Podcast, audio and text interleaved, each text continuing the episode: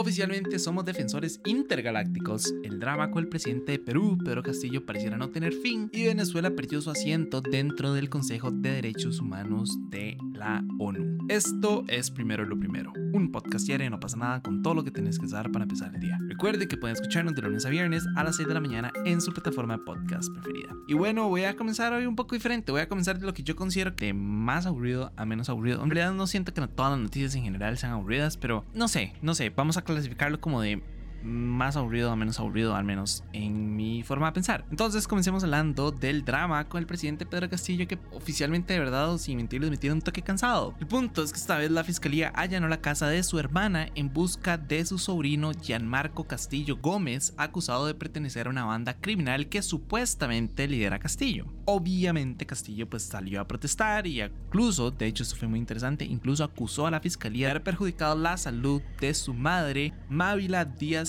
de Rones, de 77 años, que se está recuperando en esa casa específicamente por una reciente intervención quirúrgica. Por ahí leí que según algunos medios, la madre de Castillo tuvo que ser trasladada en una ambulancia a un hospital tras sufrir una descompensación. Y honestamente, incluso yo con mis 25 años y supuestamente vida como joven, de fijo, también sufriría una descompensación si vienen y me botan la puerta 25 guardias. No sé, se me, me ocurriría, ¿verdad? Entonces no me asombra como que la señora obviamente se haya sentido, no sé, un poquitito mal. Pero sí, nada, pues su abogado dijo que, y aquí quiero citar, la diligencia ha sido ilegal.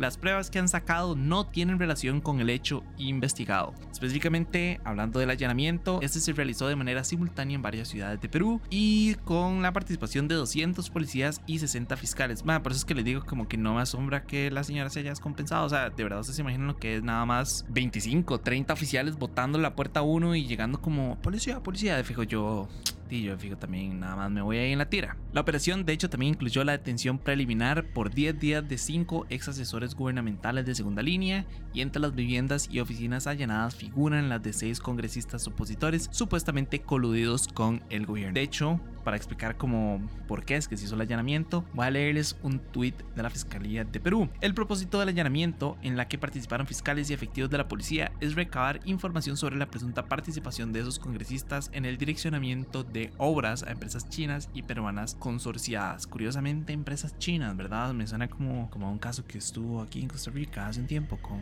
nuestro gran amigo, no voy a decir su nombre. Pero sí, el punto es que la fiscalía, la tesis que maneja la fiscalía es que Pedro Castillo dirige una red de corrupción de lavado de activos y de concesión de contratos de obras públicas, integrada más que nada por su entorno familiar y por su entorno político. Entonces sí, básicamente como todos los casos de corrupción que ha habido en Costa Rica, es algo parecido a lo que le estaban acusando a Pedro Castillo. Yo, Dios mío, a mí este drama me tiene un poco cansado, no les voy a mentir. Ahorita estoy trabajando como en, en el poder de, de Castillo, si no saben qué es, en, el poder, así se llama. Es como una serie nuestra. Y la acabamos explicando, ¿verdad? El trasfondo político de, de diferentes presidentes actuales, ¿verdad? Contamos su vida, eh, sus estudios, cuáles han sido sus puestos, y, o sea, cómo ha sido toda su vida, ¿verdad? Toda esa trayectoria que lo llevó a ser presidente. Entonces, obviamente es como una investigación súper profunda. Y de Pedro Castillo tengo en este momento 20 páginas de investigación y son nada más, nada más nada más de las seis investigaciones que hay en su contra. 20 páginas de investigaciones. Ahí no está incluido la biografía, ahí no está, ahí no está incluido, eh, no sé, cuáles son sus otros puestos, cuáles han sido sus mayores dificultades como, eh, digamos, en el gobierno. Nada más, literalmente tengo 20 páginas que son investigación de, o sea, las seis investigaciones en contra de este señor y ah, por eso es que digo que me tiro un poco cansado, como, me que, que, fuerte, ¿verdad? Que clase Johnny Araya es este señor, que todo lo que lo acusan, o sea, ahí está metido en demasiados casos y y, cada uno es peor que el otro, ¿verdad? Entonces, qué, fuerte, ¿verdad? Y también he visto como que muchísimas personas obviamente salen a defenderlo y salen a decir como que es que la, fiscalía está, mm, no sé, como que, que está comprada, ¿verdad? Y no sé qué, no sé ni cuánto. Entonces, di, no sé, es, es interesante ver como todo este desastre que hay y cómo las personas, a pesar de que de que hay bastantes de acusaciones en su contra e investigaciones en su contra y la gente todavía lo sigue apoyando. Entonces, no sé, de verdad que, que, que jeta como la glorificación de, de, las personas hacia los políticos. Yo no entiendo por qué la gente pone tanto su fe en los políticos. O sí lo entiendo. Y eso es lo que me hace sentir como peor. Otros temas, Venezuela perdió la reelección y su asiento dentro del Consejo de Derechos Humanos de la ONU. Para explicarles un poquitito mejor qué fue lo que sucedió, a Venezuela se le negó la posibilidad de reelección luego de que el último informe de la ONU sobre la situación social en el país denunció que los servicios de inteligencia de Venezuela cometen crímenes de lesa humanidad bajo las órdenes de las altas esferas del gobierno. Según la ONG COFAVIC, en 2021 en Venezuela hubo más de 200 ataques contra activistas de derechos humanos, incluyendo detenciones arbitrarias y allanamientos. Eso con esta, bueno, en realidad con esta pérdida, ¿verdad?, de su espacio, convierte oficialmente a Costa Rica en miembro del Consejo y, vamos a tener voz y voto sobre no sé, todos los temas relacionados, ¿verdad?, con derechos humanos en todo el mundo, lo cual me parece bastante tuanis. Eh, creo que el otro que también entró es Chile. Sí, porque eran Chile, Costa Rica y, y Venezuela. Y Chile obtuvo como, ay, creo que eran como 44 votos y Costa Rica tuvo como 36, una cosa así. No recuerdo bien cuánto, fue, cuánto fueron los números, pero sí recuerdo que Chile consiguió más votos que Costa Rica y no, nada, de, también, también siento que esto es un tema, ¿verdad? Un poco político en cuanto a, la forma de, de ver a, a Venezuela, ¿verdad? Como es un país socialista, un país de izquierda y entiendo que también eso pudo haber jugado un rol bastante importante. Además, si nos sentamos como a ver toda la situación geopolítica actual, ¿verdad? Eh, no sé si sabían, pero dentro de este consejo está China, está Rusia, ¿verdad? Y en su momento está Venezuela, que eran como este bloque de amiguitos, como la Liga de Super Amigos, ¿verdad? Unidos para, no sé, para, para trabajar juntos. Entonces, eh, considerando todo el contexto geopolítico, ¿verdad? Como también entiendo que hayan sacado a Venezuela o que se hayan aprovechado de que Venezuela no tenía la posibilidad de reelección como para, para golpear un poco eh, a esos super amigos de izquierda y, pues obtener como el upper hand dentro de todo. Pero de nada, o sea, y me parece una noticia mala para Venezuela, pero positiva para Costa Rica y para Chile. Habrá que ver qué sucede. Yo, como siempre les he dicho, no confío en lo más mínimo en la ONU. No hay modo que yo alguna vez en mi vida ponga como las manos sobre el fuego por la ONU, porque son probablemente la institución más burocrática de la historia y con la mayor posibilidad de hacer cosas y no hacer nada. Entonces, eh, sí. Y no sé, creo que también el Consejo de Derechos Humanos en general pues tampoco es tan útil como uno pensaría. O sea, tampoco es como que sean lúcidos en su labor, pero, pero bueno, uno nunca sabe. Tal vez las cosas mejoren eventualmente. Espero, creo, me gusta pensar. Y ya para finalizar, les quería contar que la misión DART de la NASA ahora sí es considerada como un rotundo éxito. Para los que no tienen la menor idea de lo que estoy hablando, el 26 de septiembre la misión DART de la NASA estrelló una nave contra el asteroide Dimorphos para ver si éramos capaces de desviar su trayectoria y disminuirla en 10 minutos. Hace un tiempo, de hecho ese día, el 26 de septiembre, yo hice un podcast, un primero el primero, hablando específicamente de qué trata la misión, cuánto tiempo es que tenía que viajar la nave, cuál era todo el, ¿sabe? Como el tamaño de la nave, cuál era la trayectoria y todo. vi el, el en vivo del, del, como del impacto y hice el, el el quiz de la NASA y tengo un certificado de defensor intergaláctico. Entonces fue como, me qué cool.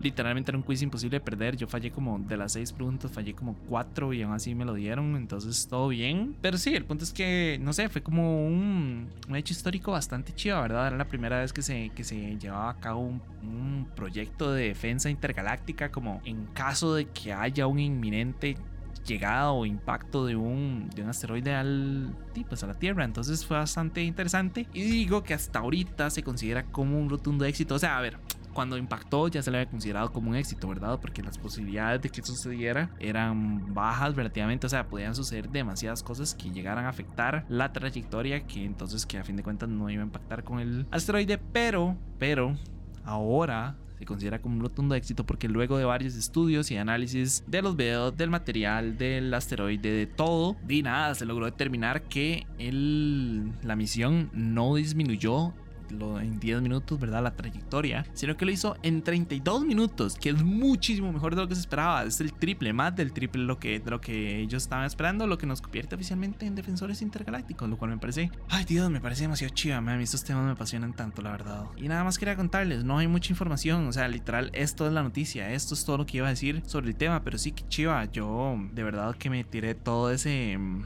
todo es en vivo, vi como, no sé, vi como dos horas, no, vi como hora y media y nada más era como un pixel blanco en la pantalla y cada vez que yo veía se, veía exactamente igual y después de media hora ya se empezaba a ver como un pixel un poco más grande y luego más grande y luego más grande y después nada, se veían rocas y después una pantalla en rojo y se acabó, entonces...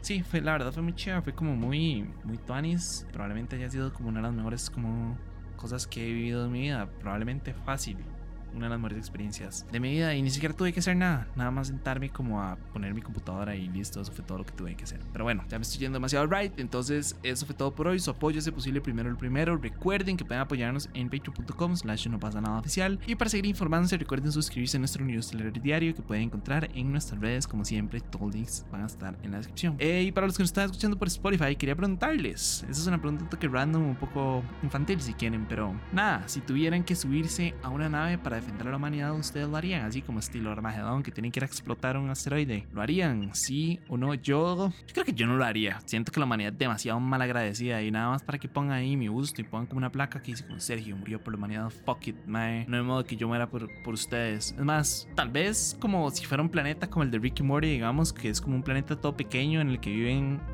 los toda la familia, ¿verdad? Tal vez ahí sí que yo diga como, madre, me sacrificaría por mi familia, fijo. Pero por ustedes, por el resto de la humanidad, madre, no, definitivamente no. O sea, entonces no, nada más no hay modo, no hay modo de que yo me suba por una nave de esas. Pero tal vez ustedes sí sean demasiado nobles y tal vez ustedes sí tengan un corazón súper grande y digan como, madre, sí, yo definitivamente mi sueño es salvar a la humanidad y ser recordado en la historia, en la posterioridad de la historia como el astronauta que destruyó y que reventó un asteroide. Madre, tal vez sea su sueño, definitivamente no es el mío, pero tal vez sí sea. Entonces nada más déjenlo ahí en el poll.